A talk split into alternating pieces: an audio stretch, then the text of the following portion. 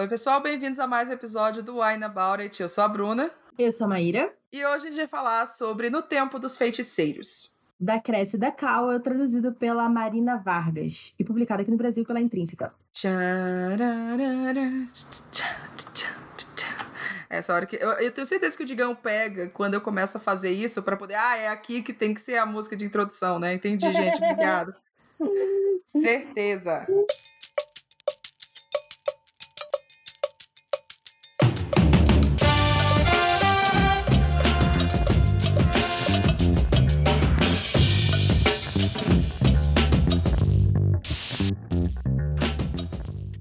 Hoje tá um dia quente que é a porra. Quente sou eu. Vem chegando o verão, o calor no coração. Uma poeta, não é mesmo, gente? Aqui vocês recebem entretenimento, dicas de literatura, vinhos Música. e poesia moderna ao vivo. um grande hit. Como é que é o nome da. da é Marina, né, que canta? Sei lá. Como assim? Amiga, eu conheço a música, eu não sei quem cantou, como 90% das músicas tradicionais brasileiras. Hum, eu não lembro quem que canta. Quem, Viu? se você souber aí, gente, fala pra gente. Por favor, manda no Twitter aí pra gente. Eh, Aproveita aqui, vamos ver se a Maíra tá esperta. Qual é o nosso Twitter, amiga, pra poder mandarem isso? Wine About It Cast. Isso aí, muito bem. Quase que não saiu uma É. Eu fiquei. E só quem faz a gente nesse dia de calor sair de, de dentro do chuveiro ou de frente de um ventilador para poder gravar esse episódio são nossos apoiadores que estão aqui fazendo a gente vamos gravar sábado, é isso, vamos lá. Então, muito obrigada a todos os apoiadores que a gente tem. Clara Pantoja, Bárbara de Andrade, Paulo Hatz, Gabriele Malinski, Diana Passi, Tamiri Santos, Gabriel Mar, Bárbara Moraes, Bruna Vasconcelos, Laís de Baile, Antônio Cavalcante, Lívia Beleza, Milena Santos de Moraes, Adriana Salgado e Williara dos Santos. Muito, muito obrigada. Além dos nossos apoiadores anônimos que estão quietinhos por ali. Muito obrigada, gente. E se você não apoia a gente no Catarse, é catarse.me barra. Lá vocês vão saber as coisas com exclusividade, vão receber os episódios com dois dias de antecedência, além, claro, do Momento Ressaca, onde a gente fica falando bobagens e sem nenhuma edição, ou seja, sem filtro. Hashtag sem filtro. Se a gente já fala tudo isso aqui com edição, imagina sem edição, gente. Eu vou te contar, não sei que, que invenção que a gente fez de botar esse negócio sem edição. A gente tá muito doida mesmo. Mas vamos lá, antes de começar qualquer coisa nesse podcast, a gente faz o quê? Avisozinho de responsabilidade com álcool. Porque aqui a gente se diverte, mas se diverte com responsabilidade. Então, se você for menor de 18 anos, Maíra. Não, Maília. Maília. Maíra. Eu falei Maíra. Você falou Maília. Amiga, eu falei Maíra. Nossa, deve ter sido o coisa do áudio mesmo, porque eu vi Maília. Eu falei, Maília. gente. A gente nem Eu- bebeu ainda, já O, começou. equivale- o equivalente de Blues é Maíra. Bom, gente, Maília diz que não beba. Se você for dirigir Maília, não bebe também. mas se você tiver o quê? Em casa, de boa, tentando acabar com esse calor, gravando um podcastzinho, beba com moderação. Moderação. Aê. Bom, eu quase que eu morri aqui com, a, com abrindo meu vinho desse episódio, né? Vou contar essa história no momento ressaca pra galera aqui, porque foi um meu real. Fiquei pronto, tiro. É isso. O que, que você vai beber hoje, amiga? Pra matar esse calor. Vou tomar um Grand Théâtre. Uh, ela é francês. Eu sou francesa. Eu enchendo aqui a caneca. Que caneca, não, mentira, a gente tô com uma taça bonitinha, tá? Foi- A Bruna já tomou esse vinho em outro episódio nosso. Sim. É, não lembro se ela curtiu ou não, mas Eu gostei. é, Eu gostei. Eu acho que ele é um. Ele, ele é meio. Ele é rosé, né? sim. Ele é um rosé bem, bem, bem soft rosé, assim, bem suavezinho. Eu acho que ele é um ótimo rosé pra quem tá começando, assim. Ele é- eu achei ele meio sequinho, meio ácido, mas bem equilibrado. É Uhum. médio. Nota 3,5. 3, 3,5. Do jeito que você falou, eu achei que era melhor. 3,5 é ok. É, é que eu tô pensando se é esse mesmo que eu lembrei. que eu tô lembrando se é essa mesma sensação, eu tô lembrando aqui. Não, 3,5 é, qua- é quase muito bom, porque 4 é muito bom pra mim. Tá, ele tá. Toma aí o seu, que daí eu já falo aqui do que eu achei. Então, hoje eu tô tomando um que tá aqui, que na verdade é um champanhe, porque era o que tava mais gelado. Uhum. Então, ele é um Paul Clermont. Então a gente tá as duas francesas hoje, porque ele é um produit en France. Então é um demi-sec, é um Blanc de Blanc. Um Blanc de Blanc é o branco dos brancos. De bleu. É bleu, bleu, bleu, bleu. Então ele é, ele é o branco dos brancos. Eu falei, esse branco tem que servir pra alguma coisa que sirva pelo menos pra poder refrescar nesse calor. Muito obrigada. E ele é um que eu já tenho aqui outros aqui em casa, eu já tinha tomado dele outra vez. E eu gostei porque ele realmente é refrescante. Eu não sei se ele é jovem, mas é refrescante. então eu tô com uma taça quase cheia aqui na real, porque eu estou Eita. morrendo de sede e de calor. Eu não vim pra São Paulo pra passar calor assim, gente. Eu acho um absurdo e eu vou passar esse episódio inteiro reclamando disso. Muito obrigada. Esse Tintinha, amiga. ele não estava muito gelado, então vou ter que apelar. Você Hum. pode fazer como o vinho rosé, que é coloca o quê? Gelo. Mas.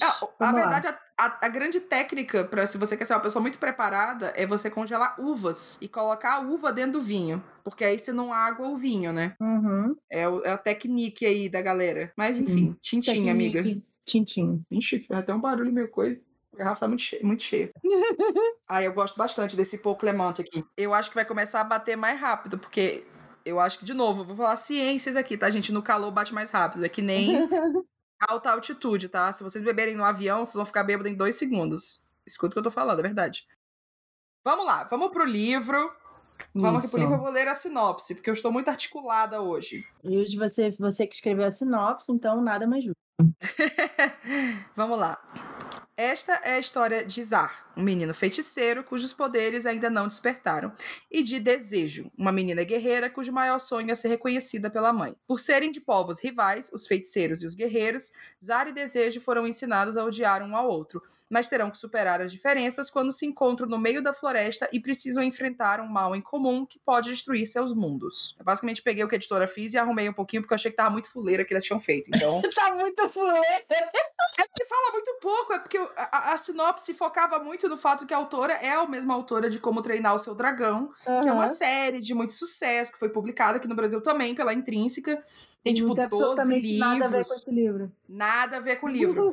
Mas focava muito em, tipo, ó, viu, é a mesma autora, compra aí, porque mesma autora, hein? Se gostou Uhum. desse, pode gostar disso aqui.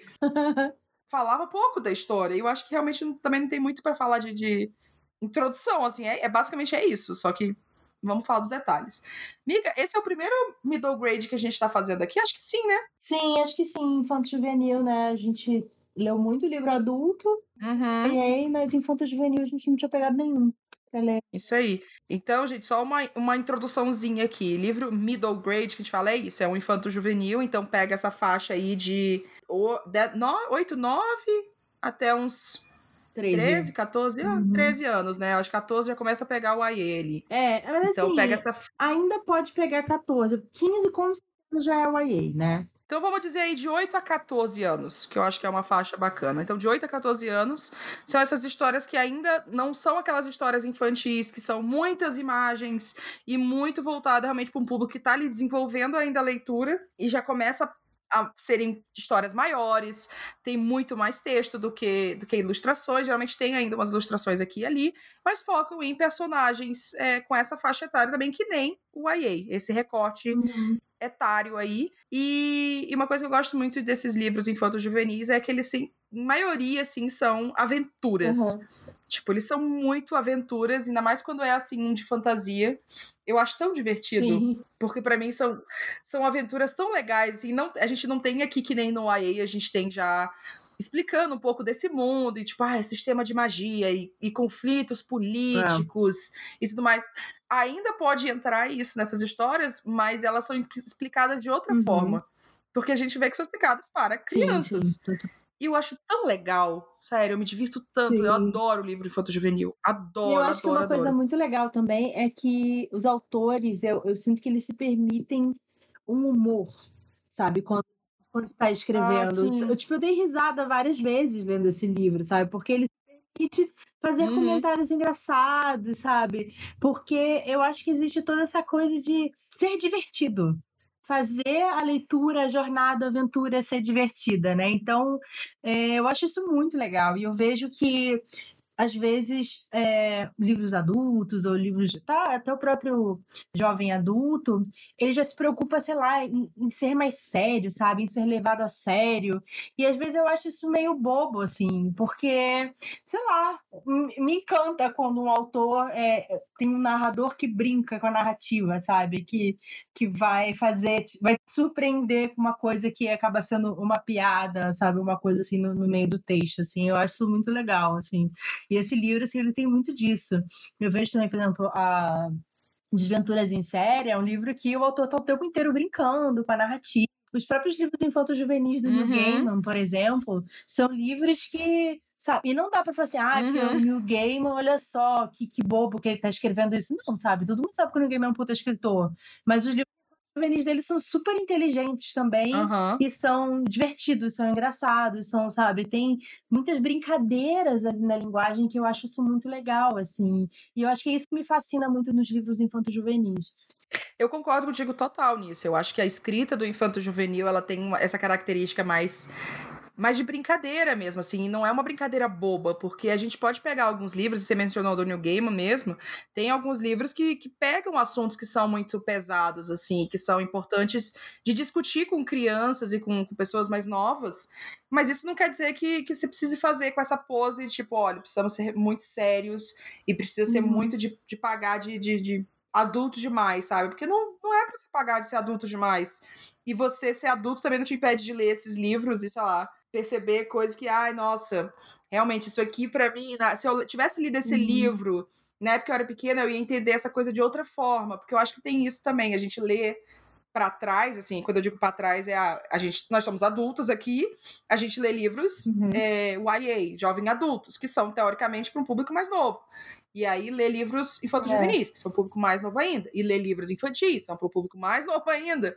Porque eh, todos eles conectam com essas fases que a gente viveu. E eu acho que talvez o middle grade é, infanto-juvenil. Eu acho que talvez o, o infanto-juvenil tenha essa, essa mágica, assim, não não literalmente, que às vezes tem contemporâneo, mas essa mágica de. Sim, de nossa, total. Tem, parece que é uma conexão mais forte com quem tá lendo. Não sei se você sente isso também, mas nem precisa necessariamente é, nem sei se é literal, literalmente brincando com quem tá lendo, né? Que o livro tem isso, assim, é meio que uma pessoa contando a história, como se a gente estivesse ouvindo essa história sendo contada, não é só, tipo, a gente lendo o livro. O narrador fala com a gente, assim, fala, tipo, ó, oh, viu? Eu te falei que ia acontecer tal coisa, mas aconteceu esse outro negócio aqui.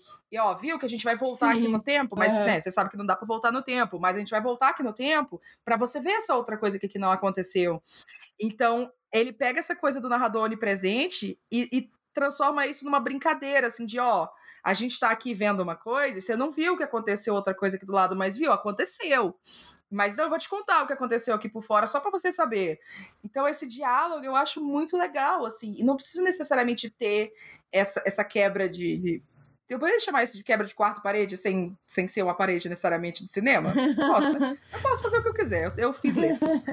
É, não precisa ter necessariamente isso, mas eu acho que ainda assim a, a comunicação dos autores de Infanto Juvenil com os leitores é algo mais próximo. E eu acho Sim. que isso é muito divertido. Sim, não, com certeza. Eu acho que se permite conversar com o leitor, né? E saber que ele está construindo aquela história com você. Então, eu gosto muito disso, assim. E eu acho que existe também toda uma questão do middle grade e o do infanto juvenil, no sentido de que o nosso público, por conta do nosso sistema educacional também, e questão da indústria do livro no Brasil e de, enfim, várias outras questões também de é, como é que é? Financeiras mesmo, ah, o acesso à leitura não é aqui no Brasil não é que é em outros países, que tem uma, uma indústria mais forte né, do livro, porque a gente tem pouca preocupação na formação de leitores de base, né? Então, eu vejo muito que, sei lá, crianças acham muito difícil ler certos livros, que lá para fora é uma coisa normal na idade deles lerem esse tipo de livro com 14 anos, sabe? E eu não estou falando, tipo, da gente que é leitor, eu estou falando da massa geral, assim, sabe? De crianças. Se você pensar, sei lá, na sua sala da escola que tinha 30 alunos, todo mundo tinha o mesmo hábito de leitura que você? Não, sabe? Eu não estou falando assim da gente que já é leitor, sei lá, desde novo, ou que pegou Percy Jackson para ler quando pequeno, quando pegou Harry Potter, quando pegou, sabe, qualquer outro livro que te, te engatilhou desde criança. Eu estou falando da massa geral, assim, das pessoas que leem, sei lá, cinco livros na vida, né? Porque nunca realmente engatilharam quando, quando crianças. Isso tem vários aspectos. Tipo, até a minha irmã mais nova, por exemplo, ela não gosta de ler. E tem, tipo, tem minha irmã, né, que sempre lemos muito. Tem meu pai, que é jornalista, que sempre incentivou muito. A mãe dela é jornalista também, e também E, assim, ela não gosta de ler. é assim no turista para ela e ela não lê, assim. A, última coisa que eu lembro dela ter ficado animada de ler que ela me mostrou foi a seleção. E eu, eu que show, sabe? Que bom, porque ela tá lendo alguma coisa, ela tá descobrindo diversão em ler, sabe? Uhum. Quem sou eu vai falar assim, ai, não, você deveria ler uma coisa melhor do que a seleção. Tipo, foda-se, sabe? Que a vida inteira nunca, nunca não gostou de Harry Potter, ela abandonou Harry Potter. É, então, assim, foda-se, tá lendo seleção, ótimo. Lê aí, caralho, sabe? É... Qualquer coisa que você lê, eu tô feliz, Sim, assim. E eu acho que ela leu todos os livros de seleção, se eu não me engano. Então foi alguma coisa aqui, mas ela já tinha, sei lá, é, 15 anos, sabe?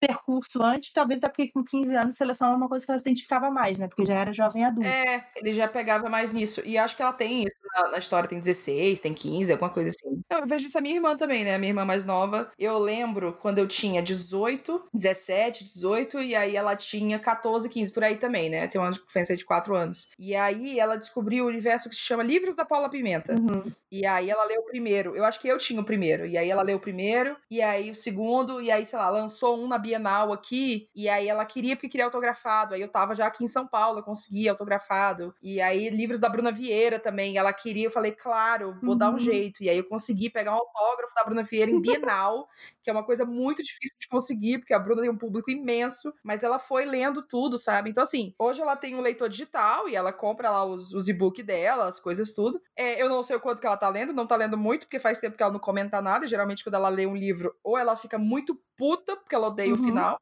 e isso é muito comum, ou ela ama muito e fica tipo, ai, o autor não escreve um novo livro. Então, uhum. mas assim, tá lá, sabe? Se ela quiser pegar um, ela vai ler. E outro dia eu comprei uns livros e aí eu falei, tu quer alguma coisa? E aí ela ficou, ah, compra esse aqui pra mim, porque faz tempo que eu não pego ele. Eu falei, claro, porra, vamos aí. E eu acho que falta esse, esse pulo, assim, porque quando eu era pequena, eu lembro muito de professores, tinha assim, sabe, programinhas da escola de que toda sexta-feira uhum. você tinha que pegar um livro na biblioteca. Ah, que legal. Pra, antes de você ir embora.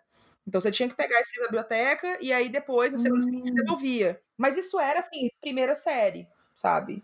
Era a primeira série, aí era tipo nove anos, e aí, sei lá, na segunda série já não tinha mais. Às vezes vai de escola para escola, e é o que você falou, é a massa, né? A gente sabe que não tem. Todo lugar tem um programa assim, todo lugar tem um, um diretor que estimula isso, um coordenador, um professor que faz isso, sabe? Os professores e, a, e as pessoas que estão no sistema de ensino Sim. que fazem isso, tipo, muitas vezes fazem isso com muito suor, porque ninguém se importa. Tipo, ai, não, vamos comprar mais livro para poder fazer isso? Não. Então, às vezes, você trabalha com os livros que uhum. você tem, e os livros que você tem ou são para infantil, que tipo, ah, 5, 6 anos, e aí a galera no, no jardim, ou já pula para um, pra, sei lá, um Percy Jackson da vida, que é, na verdade, um infanto juvenil, uhum. só que a escola talvez não uhum. veja como adequado para esse, esse tipo de aluno. E aí não entra na escola. Então aí tem toda uma coisa de, de de acesso, de, de sistema, de enfim. Mas, mas, nossa, toda vez que eu leio um infanto juvenil nessa, nesse tipo, assim, do No Tempo dos Feiticeiros, eu fico, caramba, gente, já pensou essa galera que tá crescendo com esses livros? Que tá, tipo, esses livros realmente estão em todas as escolas, assim, bem acessível, tem biblioteca pra caralho, pra todo mundo poder ler,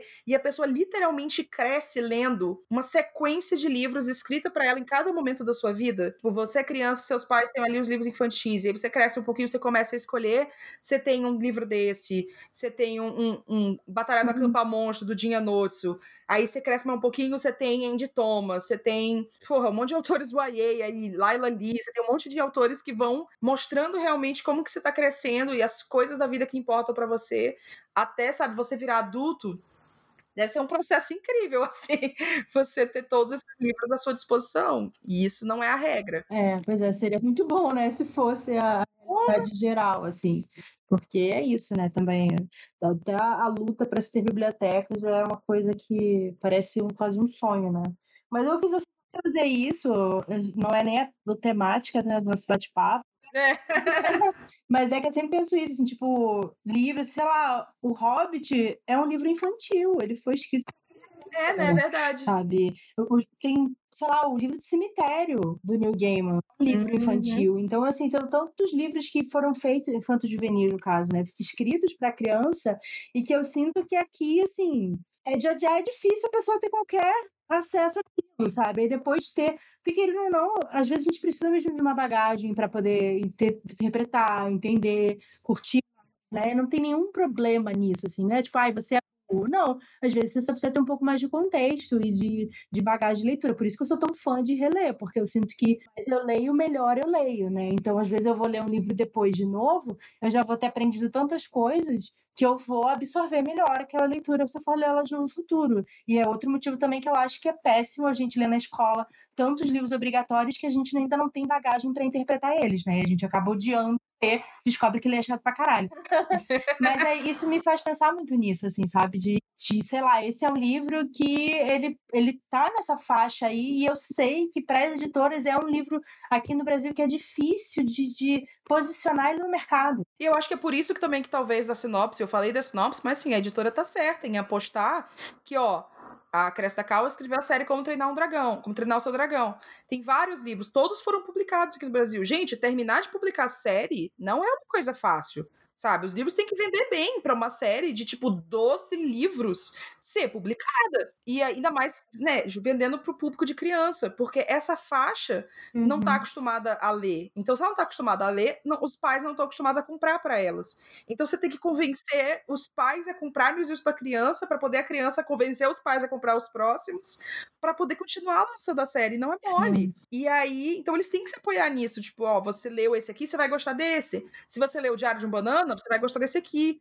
Porque é assim que você vai puxar uma coisa para outra para poder entender, sabe? Vai ser um tio, um, um, um, avô, uma coisa assim, vendo. Ai, tá uhum. lendo esse uhum. livro aqui. E fala, ó, oh, meu, meu sobrinho, meu neto, meu não sei o quê, gosta desse livro aqui. O que, que tem outro? Então tem que ser uma sagacidade das pessoas que vão comprar, de dos pais, é. tios, mães, o que for, dos livreiros que tem que saber sobre os livros, da editora que tem que vender. Gente, é todo um sistema. É. Para poder as pessoas ler, todo o sistema tem que funcionar, Sim. sabe? Então, assim, é muito difícil. Então, a, a eu acho que a editora está certa de, de fazer essa ponte. E, na real, eu achei que o livro combina muito mesmo, assim, com Como Treinar o Seu Dragão. Eu li dois ou três do Como Treinar o Seu Dragão. Eu amo o filme, todo o coração ah, da minha vida. É assim, Banguela é uma das coisas mais lindas da face da Terra. É, todos os filmes eu gostei. Tem, geralmente sequência a gente fica com medo, né? Mas todos os filmes eu amei porque eu sou uma babona desse universo. Dragões, dragões para mim são tudo. Tudo. Todos os tipos de dragões eu amo. Num nível bizarro, assim. Eu tenho um livro de dragões em casa. E o estilo é muito parecido, assim. Eu vejo da escrita até o, o, as ilustrações, né? São, acho que é a autora sim, também que faz sim, as ilustrações do livro. Então tem todo esse, esse visual meio, meio em inglês chama quirky, né? Que é meio estranho, é. mas meio esquisitinho, é, mas é um esquisitinho legal, assim, é, é dá para ver que é muito feito na mão e fica bonito. E é muito parecido com o New Gaiman, eu achei. Eu acho que você puxou o New Gaiman ali, você falou, tá até nas minhas harmonização ali, porque eu acho que é muito esse visual. E depois que eu fui ver que a autora é londrina, né? Então faz sentido. É, não, com certeza. Eu acho que é porque ela pega uma coisa mais pro fantástico do que o New Game. O do New Game ele tem fantástico, mas eu acho que ele é um outro tipo. O New Game é muito realismo fantástico, né? Ele, ele se baseia é, muito na acho. realidade e traz os elementos fantásticos para a realidade. Ela não, ela já tipo saiu completamente, tipo, esse é um mundo completamente novo, né? Apesar dela falar que se passa nas Ilhas Britânicas antes das Ilhas Britânicas, né? Eu achei isso muito legal é. também. É, ela não põe elementos assim da, do, do real nessas histórias, mas eu acho que, que é legal, assim, acho que conversa com. Essa coisa da narração eu peguei muito. Ah, esses livros que são mais divertidos, por exemplo, aquele do Arteiros Mágicos. Sabe? Sim, eu não li ainda. Ah, você não leu? É, então, não li ainda. Esse é outro livro também que ele é super divertido, super legal, também fala super com esse público e ele tem muita dificuldade também de encontrar esse público, porque ele é um depois do, do Banana, já é uma outra idade mais velha que o do, do Banana, mas antes do YA, sabe? Que é o meio difícil. É. É, é essa faixa aí, gente, que a gente tá falando do infanto juvenil. É justamente esse meio, assim. E, tipo, não dá para ler ainda o YA que fala. Talvez começar sobre experiências sexuais, um pouquinho, sobre relacionamento mais pesado, sobre saúde mental, etc. Ainda não tá nesse ponto, mas não é mais o Banana, o Diário do Banana, que no caso. Então, é, é essa é... faixa aí que é difícil. E aí, outra coisa que a gente podia falar, deixa eu ver, ainda não é spoilers, né, se eu falar sobre isso. Eu acho que não. Mas eu, eu fiz uma coisa que, sei lá, não fazia muito tempo, porque é uma coisa que me lembra a época que eu lia os livros infantis, que inclusive falei sobre isso no meu vídeo de como eu me tornei leitora, que é ouvir a narração enquanto você lê. Então eu peguei o Ai, você ouviu! E eu fui ouvindo enquanto eu lia na página, porque tem as ilustrações também, tem partes do livro que é tipo, ah, é o livro do não sei o que lá, sabe? Então tem as ilustrações desse livro do personagem. Uhum. Que não tá necessariamente no texto do audiobook. Né? Mas o audiobook, ele tem efeitos especiais. Toda hora que aparece, tipo, bem, tipo, tipo, explosão no audiobook, sabe? Ah, e Muito o legal. audiobook é narrado pelo David Tennant, né? É o David Tennant? Eu não sabia. É o David Tennant, amiga. E ele tá ótimo, ele tá muito bom. E o sotaque dele que é muito forte, né? O sotaque dele é pesadíssimo. É. Mas é muito bom, assim. É, então foi muito gostoso para mim fazer essa experiência. Ai, que eu, eu queria. Que eu colocava fita cassete. Sim, eu sou velha na fita cassete. a fita cassete e tinha o um livrinho, né, para acompanhar e tal, que era ilustrado. É. Então foi muito gostoso, assim, porque o audiobook é ótimo, a narração é muito divertida. Mas eu sabia que se eu só ouvisse o audiobook, eu ia perder toda a coisa visual que tem das ilustradoras, uhum. né? E dos, porque a autora, ela também, junto com as ilustrações, ela vai fazendo as anotações, né? Na, nas páginas, aí tem a letra dela escrita um negócio, nos comentários, né? Em volta das páginas. Então eu falei, ah, eu não quero perder isso, vou fazer os dois. E foi muito legal. Caramba, eu vi depois que eu terminei de ler, eu fui ver umas, umas comentários da galera e falaram, nossa, o áudio audiobook com David Tennant. Eu falei, eu não acredito que eu não ouvi, eu vou ter que ouvir esse livro todo de novo. E aí falaram que tinha efeitos especiais e tal. E aí isso me lembrou de um outro livro, Fotos de Vinil, que eu li, que foi até lançado aqui no Brasil. Também foi é, pela Intrínseca, coincidentemente, que foi Eu Te Vejo no Espaço. Hum, é, See You in the não, Eu queria muito ler esse que livro. ele também tem, tem uns efeitos especiais, assim. Ele tem, tipo, ah, entrou no trem, e aí tem o barulhinho do trem. E aí, tipo, ah, a pessoa tá mais longe, aí tu escuta os passos e a voz da pessoa ficando mais uhum. alta. É, tem uma coisa que tem umas gravações no iPod. Gente, iPod, se vocês não conhecem, era uma coisa. Mas tinha umas gravações nele, sei lá, ele era lançado no foguete, aí ele caía no chão e aí ele ficava com um som meio, meio ruim, assim, sabe? Que você sabe que é de gravação. Então eles têm toda essa, essa coisa mágica, assim, sabe? De você realmente estar tá ouvindo uma história uhum. enquanto ela tá acontecendo. E eu falei, nossa, esse audiolivro deve ser muito da hora, sabe? Poxa, deve ser incrível ler esse audiolivro desse aqui, porque ele realmente escreve, né? Ela escreve assim, é. bem, é. tipo, e aí eu, é muito nossa, legal. Sim. experiência, sabe? E eu acho que isso é muito legal também, não só pra gente acompanhar, né? Porque se eu ouvir e lendo deve ser muito legal, mas também entra aqui a acessibilidade, sabe? Você, ah, você não vai ter as ilustrações quando você escuta, mas crianças que são que são PCD visuais poderem sim, ter uma experiência sim, incrível história, assim, né? lendo o livro com efeitos e com coisas, e aí eu fiquei, nossa, demais. Ai, gente, eu amo Infanto é Juvenil, tudo, sabe? Essa empolgação dessa coisa mágica parece que só tem no Infanto Juvenil. É que eu acho eu que ele que leva que é. a gente a voltar a pensar nas coisas de forma mais ingênua, sabe? De forma mágica, assim, de mais, mais lúdica, menos julgadora, talvez, sabe? A gente se conecta com, com o olhar que a gente tinha quando era criança, que a gente via as coisas de forma mais aberta, sabe? É assim que eu me sinto quando eu vou para ler um, um livro infanto-juvenil, que no, até no começo pode criar um, sei lá, um conflito assim de tipo, ah, isso é bobo, não sei o que lá, mas depois quando você tá dentro, assim, você se permite realmente levar pela história, pelas sensações, pelas maluquices, pelos personagens, sabe? Você tá, tá, né, tá embarcado, assim, então me diverti muito, assim, eu soltei completamente os heads de criticar qualquer coisa, né?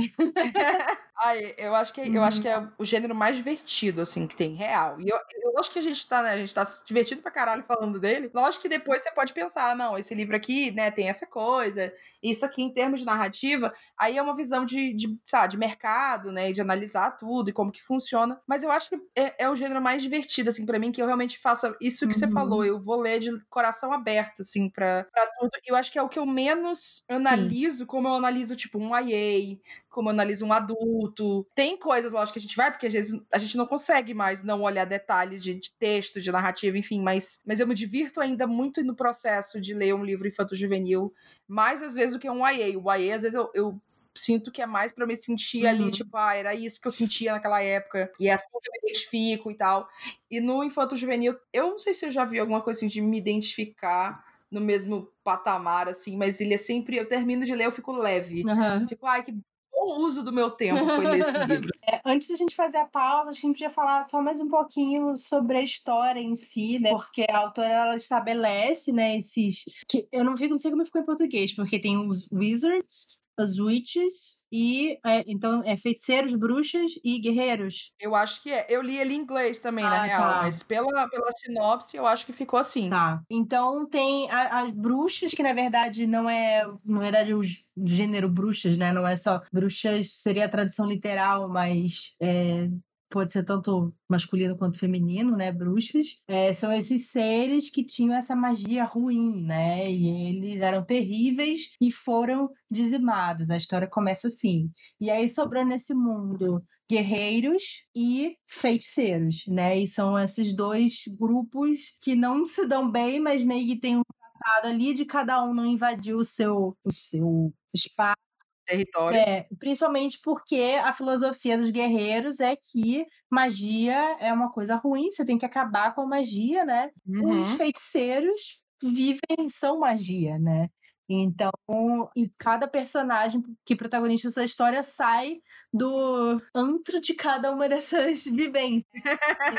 é, então a, a, a, Desejo, né, a Wish, como ficou, e eu achei engraçado que eles traduziram mesmo como Desejo o nome dela. Uhum. Ela é guerreira, ela é a princesa guerreira, na real, ela é filha da rainha guerreira, e aí ela. Só que ela não é tão guerreira assim, né? Ela não tem essa pose do guerreiro, que eu achei engraçado, porque os guerreiros seriam necessariamente os humanos, né? uhum. né? Os que não têm magia e tal. Eles usam realmente armas, assim, espadas, enfim, para poder lutar. E são, sim, tem, você tem que escrever bem direitinho, você tem que ser organizado, você tem que ter ordem, você tem que ter uma postura, você tem que ser, tipo, fina. Essa é a atitude dos guerreiros. Uhum. E aí, quando você vai pros feiticeiros, você já tem a galera que, ah, a gente escreve errado, e os cabelos são tudo bagunçado, e a gente vive na, nas árvores, e a gente faz o que quiser, e tem vários bichos e criaturas mágicas que estão aqui com a gente, e é isso, uhum. sabe? São, são, ela tenta brincar ali com, com opostos, mas não necessariamente opostos. Eu acho que ela se apoia mais na coisa do não tem magia e tem magia. E a coisa da aversão da magia também, que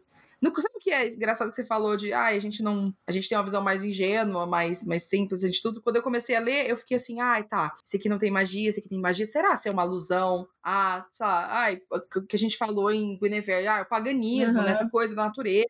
Será se ela tá fazendo uma alusão a isso também? É uma metáfora de que, tipo, ai, religiões e, e crenças e etc. são rejeitadas no período tal. E aí depois eu falei, ah, que as foda-se. É magia contra não magia, Sim. e é isso, e tá divertido ver isso aqui. Não, e tem umas coisas também que eu acho muito interessantes, e eu não sei se isso acabou passando para o português, porque são coisas difíceis que ela é brincando com a língua, né? É, por exemplo, coisa do, é, então. do spell e do spelling, né? Spell pode ser um feitiço, mas também é você soletrar. Então, é... então tem todas essas brincadeirinhas assim que tá falando de você é, mostrando ali que no fundo até a coisa do, dos próprios guerreiros de não de estarem contra e não quererem a magia, talvez exista uma magia por baixo disso, né? Porque talvez em tudo magia, uhum. né? Então essas brincadeiras que ela faz com a linguagem, essa coisa do wish, né? Que a menina se chama wish e wish também é tipo, é desejar, é você fazer um, um pedido, né? Então, uhum. ela brinca-se muito com a linguagem. Eu não sei como é que isso se traduziu para o português, porque é realmente muito difícil, né? Você se passar. É, tem que ter um jogo de cintura muito bom, assim, e, e, e aí entra a habilidade do tradutor e da equipe editorial de, de trabalhar É. com isso mesmo. O nome da, dela ficou Desejo, então eu acho que é, eles foram né, pra esse caminho, porque deixasse Wish não ia dar pra fazer essas brincadeiras com as Uhum. palavras, porque isso acontece várias vezes, o nome dela, né, Sim. com são situações. Agora, isso do spelling eu não faço ideia, assim, eu queria muito ver a edição brasileira pra poder ver como é que eles fizeram isso. Eu achei muito legal. E aí eu fiquei pensando, eu acho que Estados Unidos, Inglaterra e tal, eles têm muito uma coisa de concursos de É. soletragem quando criança, assim, né? Tem uma cultura disso, de você treinar a soletragem e tudo mais. Então, sei lá, pra poder. Eu, eu sempre fico pensando o que que o autor botou aqui pra se conectar com uma realidade da criança, Uhum. sabe? Então, essa coisa da soletragem, eu pensei, ah, pode ser que conectou com isso. E aí coloca outra informação, ah, sei lá, o cabelo bagunçado. Ah, o cabelo bagunçado não tem problema Uhum. nenhum. Porque, sei lá, uma criança que tem um cabelo que não é lisinho, retinho e tal, pode ficar tipo, ai, viu, eu também não Sim. tenho, então eu também posso ser um feiticeiro. É, é que nem coisa que a gente falou no episódio do Percy Jackson, que ele colocou os, os semideuses, né, para serem todos eles com dislexia, porque a mente deles funciona em grego antigo, então por isso que eles têm dislexia, porque eles são especiais, eles são semideuses. E como isso pode ter feito uma conexão para muita gente que é tipo, ah, eu tenho Uhum. Eu sou especial também, sabe? Eu sou um semideus. Você que é otário aí, que você não tem essa habilidade. sabe? Então, essa- essas conexões, assim, eu- que eu, eu fico sempre procurando em, em livros infantos juvenis e eu achei legal. Então, eu quero ver se isso passou também pro português. É algo interessante pra gente ir atrás de ver. Mas, amiga, percepções gerais, assim, sobre o livro. O que, que você achou da experiência? Eu achei que ela faz comentários muito interessantes, eu acho, até de determinações do nosso meio para o que a gente tem que ser e esperam Uhum. da gente. E ou a gente pode acatar isso, ou a gente não pode acatar isso, né? Acho que vem muito pelo usar e pela, e pela wish, né? Pela desejo, como cada um se comporta, né? O Zara, ele quer tanto ser aquilo que esperam dele, que ele vai fazer a coisa mais, tipo, não faça isso, ele vai fazer quer muito aquilo, né? E ele, ele tem uma autoestima muito grande. E a desejo, ela tá, tipo, tentando se encaixar, né? Ela tá tentando, mas o instinto dela, a personalidade dela, fala assim: ai, não, mas eu só vou ali na floresta, eu já volto. Aí, se, e se eu fizer isso aqui, sabe? E aí depois ela Deus vai me matar. então é legal, assim, ver essa dinâmica desses personagens, né? Eu amei a colher, gente. A colher. A colher é tudo! A colher e o Caliburn. Ai, como que tem estresse, coitado. Gente, eu acho que nessa história, amiga, a gente seria o Nossa, Caliburn, porque a gente é criança, pelo amor de Deus. A gente chegou nesse momento da vida de ser Sim, o ele me lembra muito o pássaro do Rei Leão, que ficava cuidando do Rei Leão. Ai, O o Zé azul, que ele ficava, não, não faz isso, não sei o quê. É, os azul, o Sebastião da É. Pequena Sereia, é totalmente ele, sabe? E é legal até isso, porque você puxa assim, ah, se essa criança assistiu os filmes da Disney, ela entende o papel do Sim, sim. ali, sabe? Ele é esse guardião, assim, essa pessoa que, tipo, viu, vamos ser, vamos tentar não morrer aqui nessa floresta. Pelo amor de Deus, pai vai matar. Não faz isso, criatura. É, mas eu, achei, eu acho legal isso também que você falou, da coisa da expectativa, né? Porque acaba que é isso. Os livros infantos juvenis, eles brincam, eles têm essa coisa de aventura e de divertimento, é, às vezes muito mais forte do que livros jovem adulto e jovem e adultos, mas eles sempre têm um, um, um teminha ali que você fica, rapaz, não é que essa autora conseguiu debater isso daqui de um jeito super sutil, assim, mas a gente sabe que isso fica na cabeça da gente. Então, essa coisa de você tem que ser o que as pessoas esperam de você ser, ou ou o seu jeito é muito diferente, então você não pode ser assim. A coisa dos. E aí entra essa, essa coisa do usar e da desejo. Usar quer realmente se encaixar É. naquilo dali. Ele tá confortável. Ele vai fazer o que ele quiser, pra, o que ele puder fazer pra poder ser aquela pessoa que ele quer ser. Apesar de todo mundo falar, viu, você não consegue. Sabe? A gente quer que você tenha, mas não dá, você não consegue. Ele, tipo, não, mas eu vou e eu sou bom e eu faço isso aqui. E a, e a desejo, tipo, seguindo o instinto dela, eu acho que é uma coisa muito legal, ainda mais na dualidade da gente ver, de falar de meninos e meninas Uhum. e como são tratados quando Que pequenos, espera, né? né? Mas, exato. Ah, eu, eu achei muito divertido, Sim. sabia? Eu gostei muito de ter escolhido esse livro. Estava precisando, né? Uma coisa leve, divertida pra gente curtir. Leve e refrescante. Até porque, na real, eu tô muito travada de leituras e eu tô muito triste com isso. Mas esse aqui conseguiu fluir bem, bem. Então vamos fazer a nossa pausa, né? E aí a gente toma uma aguinha e depois a gente volta para falar mais alguns detalhes, spoilers nossas é, considerações finais. Então, pra fechar, pra fechar esses comentários, você recomenda no, fe... no tempo dos feiticeiros, amiga. Gente, saibam que é uma sériezinha, viu? Quatro livros. Acho que só esse foi lançado ainda no Brasil, mas não é 12 que nem Como Treinar o Seu Dragão, mas são quatro. E eu real espero que eles sejam lançados é, aqui todos. É. é. inclusive tem uma coisa Mas que a editora recomendo. do livro falou, mas eu vou deixar pra falar sobre isso na, na parte 2. Uh, então, beleza, amiga. Gente, se vocês não quiserem ouvir spoilers da história, acaba por aqui. Mas se você não se importar com spoiler já tiver li- lido o livro, pode seguir ouvindo depois da pausa. Ai, ai, vamos lá então, gente. Estamos de volta aqui para nossa parte com spoilers. É, eu fiquei de comentar que a editora do livro tinha falado sobre isso, que na verdade é, não é nenhum spoiler Hum. isso, mas enfim, é que já estava ficando muito longa a primeira parte. A editora desse livro falou, se eu não me engano, todos os textos ela, ela que escreveu à mão para traduzir para o português. Ai, nossa, eu não lembrava dessa informação. Naquela vez foi o lançamento desse livro, ela ia lançar, e aí ela, ela mencionou isso, né? Porque tinha muita coisa escrita, e acho que foi ela mesmo que, que fez a mão. Pô, legal então, isso, né? É um toquezinho diferente, achei É. bacana. Até porque tem, né, os recadozinhos, o- os bilhetes e coisas assim. E toda a ilustraçãozinha final de capítulo, na verdade, às vezes até no meio, né, tinha uma, um textinho da autora. Tu não tem um livro físico? Tem, né? Ah, Tenho. tá, tem. Tenho. É igual o seu. É a mesma É edição que a verdade, verdade. E aí, quando usar, deixa aquele bilhete pra Cada carinha. início de capítulo também tem, né? Cada início de capítulo também tem, é escrito à mão. É verdade, o início de capítulo também é escrito à mão. Nossa, foi, é muito trabalho escrito à mão mesmo. Foi uma boa decisão deles de, de fazer isso. Ai, va- vamos falar do, do grande coisa que é a porra da pedra, que eu fiquei, meu Deus! Menina, Gente. a hora Eu achei demais. eu achei tudo, eu não tava esperando nem um pouco. Nunca, de jeito nenhum. Eu esperei assim, assim. quando deu esse rolê, ela falou, tipo, ai, tô com a mão presa na pedra. Quem mandou você tocar na pedra? Aí. Aí ela explicou, ai, porque ela tropeçou, e aí botou a mão na pedra pra segurar. Eu falei, criança. Mas aí eu fiquei pensando, ah, não. Você é a própria Caliburn. Mas aí eu fiquei pensando, ah, eu acho que ela tem realmente uma coisa ali de magia e tal. Então, ela tá ela pegou ali na pedra e, e não vai conseguir soltar até toda a magia ir embora, porque é a pedra que tira a magia, né? Mas a gente não esperava que o rei, bruxão, ia estar lá dentro. Gente, eu achei isso muito legal. Eu achei muito louco, porque é realmente inesperado, assim. Tipo, quê? E o quê?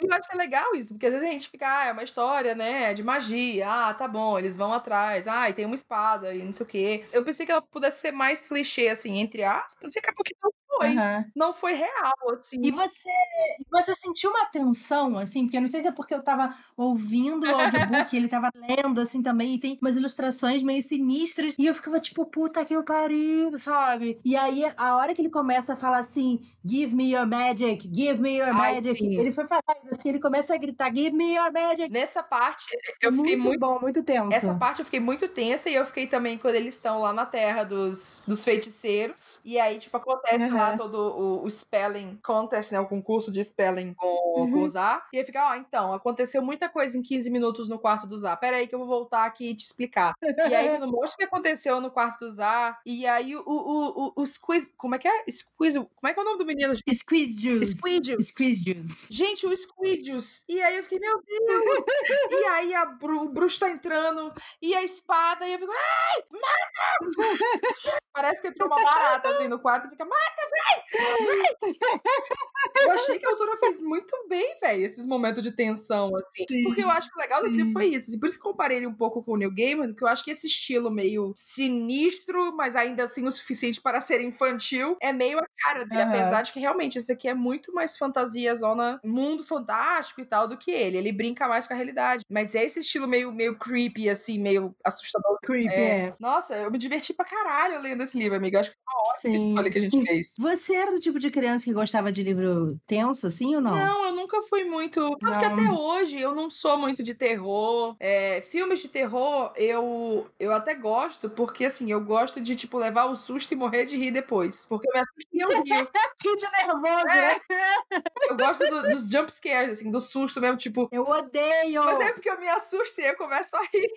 corona. Amiga, tu não tem noção. Eu não sei qual foi o filme que eu. Eu vou contar essa história no momento da ressaca, porque essa história é muito boa. Foi algum É. filme que eu fui. que eu convenci todo mundo a assistir, foi uma grande merda, que todo mundo ficou puto comigo por causa disso. Mas então, assim, eu nunca fui de terror. Livro de terror, eu não leio tanto, assim. É, é muito Uhum. específico, alguns que eu gosto. Tanto que Stephen King nunca me apelou tanto, assim. Eu li dois livros dele até hoje, que eu acho um absurdo, considerando que eu sou tua amiga e tu é a dona, proprietária de. É, mas, mas nunca me animou, assim. New Gaiman também, esse estilo Sim. dele. Eu prefiro os livros que são mais, lá, full fantasia, uma coisa mais mágica, tipo Mistério da Estrela, sabe? Stardust. Eu gosto Uhum, muito mais dele sim. do que, sei lá, o livro do cemitério. É, não, livro do Sim. cemitério não. É Coraline. Ah, esse cemitério é Coraline. tudo. Coraline eu já acho, tipo, não, é legal, eu gosto, mas eu prefiro o Mistério da Estrela. Eu acho que é muito mais legal. Sim. Então, tem isso, assim, mas nunca fui, você foi, né? Não, amiga, eu sou muito cagona. Eu Ah, morro é de você é medo. Você cagona. não tem noção, eu sou muito cagona. Nem gostava dessas Ah. coisas. Minha irmã ficava me assustando. Minha irmã fazia vozinha, esse creepy na. Ela, uma vez ela se fantasiou de bruxa com sangue escorrendo Mentira. e ela vinha atrás de mim. Você tem noção disso? Meu Sim. Deus, Priscila, pelo amor de Deus. Só que ela achava engraçado. Ah, mas é engraçado. Então, ela, tipo, ela acha, e eu não. Nossa, amiga, e como que você passou, então, pra agora você ler mais uns terror, umas coisas assim? Então, a verdade foi influência da minha irmã. Sempre gostou de filme, e ler, nananã. Foi assim que ela entrou nesse mundo. E a questão é que assim, eu não gosto de filme de terror. Eu não vejo filme de terror. Mas ler, pra mim, é ok. Porque Ah. eu sinto que eu tenho controle. Controle da minha cabeça, eu tenho controle da minha imaginação. Eu não vou levar um susto na minha cabeça. Entendeu? Não vai fazer dentro da minha cabeça. Não, eu Então, assim, a não ser que eu esteja ouvindo um audiobook e o audiobook começa a ficar sinistro. Nossa, verdade, né? Aí, é, porque às vezes acontece. Tipo, eu até tava lendo aquele A Corrente. Hum. Tem uma hora em que a- é, o cara tá sequestrando e ele liga com uma voz distorcida. E no audiobook tem a voz distorcida. Eu? Eu achei tenso. Uhum. Mas, em geral, por exemplo, eu não tenho muito medo dos livros do Stephen King, Uhum. sabe? Sei lá, porque não sei, não sei por que eu não tenho medo. Assim, eu não Você acostumou, né? Depois de 50 livros. sei. É porque, assim, eu não sei se as coisas que ele escreve. Mas, assim, o livro do cemitério, pra mim. O livro do cemitério, não. O, o Pet Cemetery, né? O cemitério. Hum. Pra mim, dele, que é mais assustador. Até hoje eu fiquei com mais medo. Uhum. Não é assim.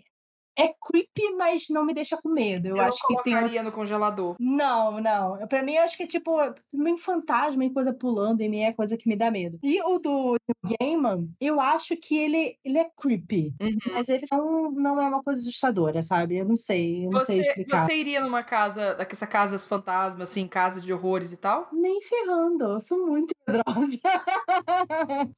não, eu tenho medo, eu tenho muito medo de fantasma, de, de coisa. Tipo, deixa, deixa. ah, você tem medo de espírito, Entendeu? de alma. Eu tenho medo de espírito, eu não gosto de alma. Entendeu? Cada um no seu plano. A gente não precisa conversar, entendeu? Incomodar quem tá quieto. Ai, eu tenho tanta coisa pra falar no momento do ressaca, eu tô muito feliz. Mas, cara, Mas mas aí, por exemplo, esse aqui eu acho que ele tem uns momentos tensos, mas ele não Hum. chega a ser assustador, né? Ele só fica nesse tipo, Não, é. uou, isso Sim, aqui ele, tá ele- emocionante. ele tem essa coisa assim que fica. que ele é meio sinistro, assim. Eu acho que Uhum. ele. É, bruxão, como você botou aqui, tem essa coisa assim de que quando ela olha na pedra, tem um olho olhando pra ela, sabe? Pessoa que tá toda encurvada lá dentro da pedra, você fica tipo, são imagens sinistras, né? Mas eu acho que ele é num nível suficiente pra criança, tipo, não é que nem o, sei lá, a coisa que a pessoa abre a janela e tem a cabeça do amigo dele dentro da, da geladeira. Tem spoiler pra mim, porque eu nunca li essa porra. ah, não, mas tudo bem, você, na hora você eu vai acho que eu nunca vou ler, amiga. Tem mil páginas. Ah, mas esse livro. É que eu falo. A coisa, ele não é um livro sobre ser assustador. Ele é, sei lá, 70% dele não é assustador. É sobre as pessoas, sobre a amizade e relação das pessoas. 80% são coisas tensas, assustadoras, morte e etc. Mas eu acho que vale a pena. É um dia, quem sabe. Mas, Uhum. voltando aqui, é... e aí o que eu falei no- na primeira parte dos livros infantos juvenis, né? Eles pegam aquela coisa sutil, essa coisa das expectativas, né? Eu acho muito interessante. O livro infanto juvenil, ele traz um pouco mais dos adultos para as histórias, eu acho, do que o livro jovem adulto, sabe? Porque o YA, o jovem Sim. adulto, Com certeza. A gente até esquece, né? É muito do processo interno, sabe? A gente sabe que o relacionamento com família, com outras pessoas, até professores, enfim, pesa muito da nossa adolescência, mas quando a gente é criança, são os anos formativos, né? Então tem. Sim. Eu fico muito puta toda vez que eu tô na terapia, e aí eu fico, não é possível que tudo que eu sinto, tudo que, que, que moldou muitas coisas da minha vida aconteceu quando eu era criança. que inferno, eu já vivi muita coisa. Que saco, que a gente é podre. E aí eu fico, meu Deus, as crianças precisam ir pra terapia, sabe? Porque é naquele momento que tá acontecendo. Mas eu fico puta. Então aí eu fico pensando, tipo, é, o que eu vi desse livro é assim, a, as cenas em que mostram o. Tudo isso pra falar aqui, nos livros infantos juvenis, os pais, né, os adultos têm um papel um pouco mais forte, porque essa dinâmica é importante. Porque são esses anos Sim, formativos que a dinâmica entre eles precisa ser entendida. O que que os pais sentem com relação aos filhos, o que que os filhos sentem com os pais. Então a questão do, do zar e da desejo terem essa coisa de querer agradar os pais, sabe? Não, eu quero ser o que você quer. O meu pai, Sim, total. O zar, principalmente, eu quero, ele quer um filho que tenha poderes, que tenha magia, e eu preciso ir uhum. atrás disso de qualquer forma para poder eu ter isso. E aí depois você mostra, né, o pai dele no final, tipo, nossa, meu filho, sabe? Eu tô tão preocupada com ele, ele volta e, ah, eu prefiro ter um filho sem magia do que não ter um filho. Então é coisa Sim. de você mostrar esse, esse amor incondicional e aceitação. E, e ainda assim, o menino, ai não, olha, magia, consegui, tá tudo bem. Não, e tem, tem duas partes muito boas, que é tipo, a, a desejo, tipo, minha mãe sorriu pra mim. Uhum. Ela fica feliz que a mãe dela sorriu para ela. Outra parte que é muito boa também, que é, tá em inglês, que é Even all powerful enchanters are still parents, like the rest of us. Uhum. Tipo, até um feiticeiro super poderoso ainda é um pai, sabe? Então o desespero dele e, e ver o filho dele deixa ele feliz mais do que, oh, sei lá, qualquer merda que o filho fez. Então eu achei isso muito legal. É, acho que essa dinâmica, é, ela explorou bem isso de família e essa coisa de de ser um rival do outro, enfim, de um jeito muito da hora. Eu pensei que ela ia botar a rainha Sycorax, Sycorax, sei lá como é que fala o nome dessa mulher. É, Sycorax, Sycorax. Como, tipo, ai, super vilã e tal. E acaba que assim, ela faz erros, mas a própria desejo, a própria Wish fica falando, não, mas a minha mãe, ela, ela não sabia. É, ela, uhum. ela tava fazendo as coisas sem entender. E a conversa que elas têm, eu achei demais. Tipo, ah, então, eu acordei um sonho. E aí, Gente, ela é muito inteligente, essa menina. Ah, eu sonhei que acontecia isso aqui. E a mãe dela, tipo, ah, engraçado, né? Engraçado, né? Seu sonho. eu achei demais essa conversa. Eu achei muito inteligente. Muito bom, muito bom. Essa é que, tipo, crianças são extremamente inteligentes, mais do que a gente imagina. E eu acho que ela conseguiu passar isso muito legal, sabe? Botar de igual para igual, assim, crianças e adultos. Uhum. Eu adorei, assim, achei muito da hora. Foi uma experiência show, assim, e eu fiquei com mais vontade ainda de ler outros é, infantos juvenis agora. Eu só quero ler isso. Eu quero um clube de leitura de infantos juvenis. Ai, é muito gostoso, né? Porque eu acho que ele desperta essas coisas, assim, de ver assuntos que ele estão falando, sabe? Que são muito legais. Então, deixa a gente, que nem você falou assim, a gente termina, você fica tipo, ah, que bom. que gostoso que é ler, né? Tinha esquecido é, disso. Pois é, né? Muito bom. A gente reclama tanto de não conseguir ler, de não saber ler, que as pessoas realmente devem achar que a gente não lê, sabe? Que a gente não gosta de fazer isso aqui que a gente faz. Odeio ler, vira literal. Vamos para as harmonizações, amiga. Eu acho que a gente acabou que puxou algumas coisas aqui, né? Mas eu acho Sim. que vale fazer uma listinha pra galera. Se você se interessou por No Tempo dos Feiticeiros, mas não tem ele aí, um, um livro que pode te interessar, ou que se você leu e quer outras. Acho que Como Treinar o Seu Dragão, como eu falei, é o básico, né? Da mesma autora. Uhum. É uma uhum. série também, tem um estilo muito parecido. Eu mencionei Sim. o Coraline também, do New Game. E o Cemitério. Eu acho que um que também é A Garota que Veio à Lua. Uhum. É um livro único de fantasia também, fantasia juvenil. E ele é bem mágico, assim. Ele tem toda uma coisa também de uma menina que nasceu com poderes que ela não consegue controlar, mas ele tem toda uma mitologia interessante, assim, sabe? Uhum. Que ela surgiu porque é a história de uma cidade que acredita que na, na, floresta tem uma bruxa e que uma vez por ano, uma coisa assim, eles têm que é, colocar uma, um bebê como sacrifício para a bruxa, porque eles acham que a bruxa vai destruir a cidade se eles não fizerem isso. E aí do lado tem a bruxa da floresta e ela não entende por que, que todo ano a droga da cidade abandona uma criança na floresta. E ela fica com dó da criança e ela leva para outra cidade onde a criança pode ser adotada. Que é perfeito, é muito bom. E aí ela geralmente ela alimenta a criança com a luz das estrelas. Ah. Ela sem querer dá a luz da lua. Por isso que fala a garota que bebeu a lua. Mulher se confunde, dá a bruxa, né, dá a luz da lua e ela fala, putz, essa criança vai ficar com muito poder. Então ela, ela adota a criança e ela cria junto com os seres da floresta, que é tipo umas coisas muito doidas, é muito legal. e, enfim, aí na cidade tem a mãe da, da criança que sabe que ela tá viva de alguma forma, né? É muito legal, sério, é muito legal. Assim, fiquei muito surpresa com essa história. Foi lançada aqui no Brasil, então acho que super combina assim com esse livro. Uhum. Acho também que o Desventuras Série conversa conversa muito bem, apesar Sim. dele não tão fantástico assim, mas o tipo de narrativa eu acho que, que combina muito bem, acho muito legal. É, eu acho que o estilo do Desventuras em Série tem essa coisa meio sinistra também, mas é uma aventura. Uhum. A narração também é muito virada pro é. leitor, é. sabe? Você conversa muito com o leitor e é uma série muito gostosa, assim, você tem a mesma coisa de você lendo e você vai terminando, tipo, nossa, que divertido ter lido isso, sabe? É uma série longa, é, mas, é. mas, vale muito, muito a pena. Eu terminei de lê-la faz uns, que é, uns dois anos, assim. Eu preciso só ler o último livro, acredita? Mas você tem aí? Não, eu vendi o meu box, mas eu tenho vontade de terminar, assim. É só... se tu tivesse me falado, eu te mandava junto com os vinhos. Pois é, então, só preciso ler o último. E aí eu. Mas eu tava adorando, assim. Ah,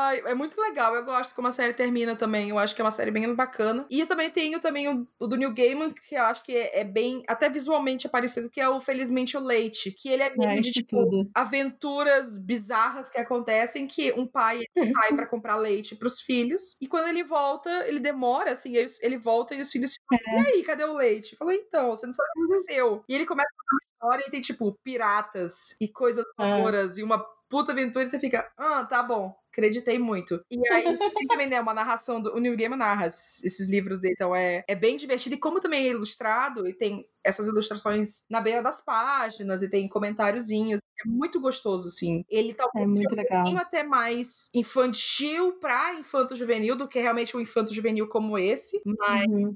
ah, é muito legal. Eu pensei muito nele enquanto eu tava lendo. E assim, se vocês quiserem indicação de livros infanto juvenis nacionais, assim, eu sempre recomendo o Batalha da Campa Monstro, do Jim Anot, uhum. que é o livro de aventura com escoteiros que é uma coisa que muita gente aqui no Brasil, em certa região, em certas regiões, cresceu com isso, aparentemente. Eu não sei o que, é isso. Eu fui escoteira. Mentira que você foi escoteira, eu não sabia disso. Você... Eu fui.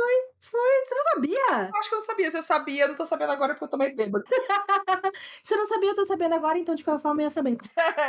então é uma tropa de escoteiros numa, numa ilha e, e aí tem o acampa monstro, né? E aí você tem tipo, você tem um vampiro que é o, é o prefeito da cidade e você tem criaturas mágicas, você tem esses dois meninos que são irmãos, é uma menina e um menino, e eles moram com a avó e eles aprontam muito e tem um menino que é cadeirante que é a maior peste da face da terra, menino atentado da porra.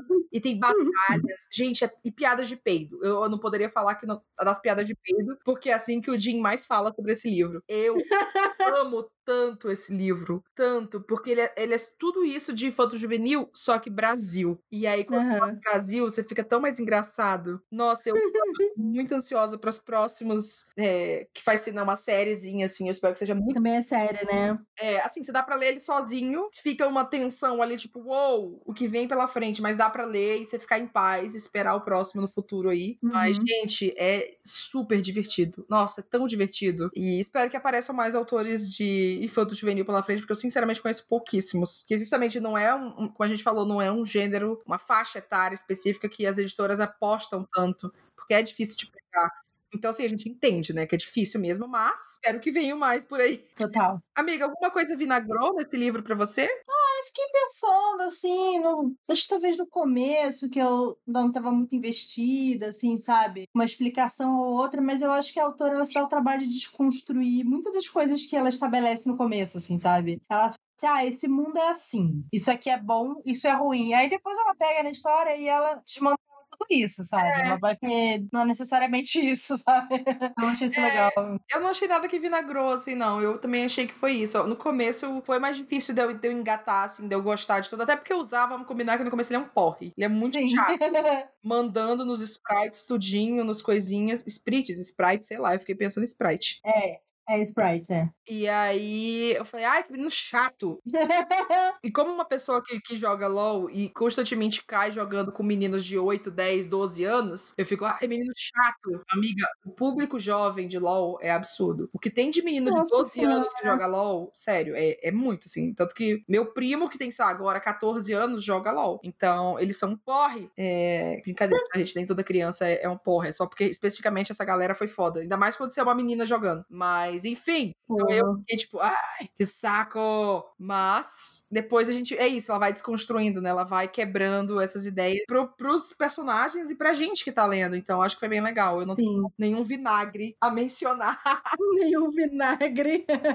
Adorei nossa leitura. Também é. É, depois de. Bom, não, o último foi Fim da Infância, né? Mas, mas antes disso, depois de Confissões, muito feliz que a gente tá pegando livros que a gente tá gostando bastante. Sim, e a nossa próxima leitura, quem vai escolher são os nossos apoiadores, né? Então, assim, vamos... estamos confiando em vocês, hein? Pelo amor de Deus, apoiadores, a última escolha não deu muito certo, mas tudo bem que foi a gente que deu essa opção. Mas a gente confia É, que vai dar bom. A gente tá Isso. confiando.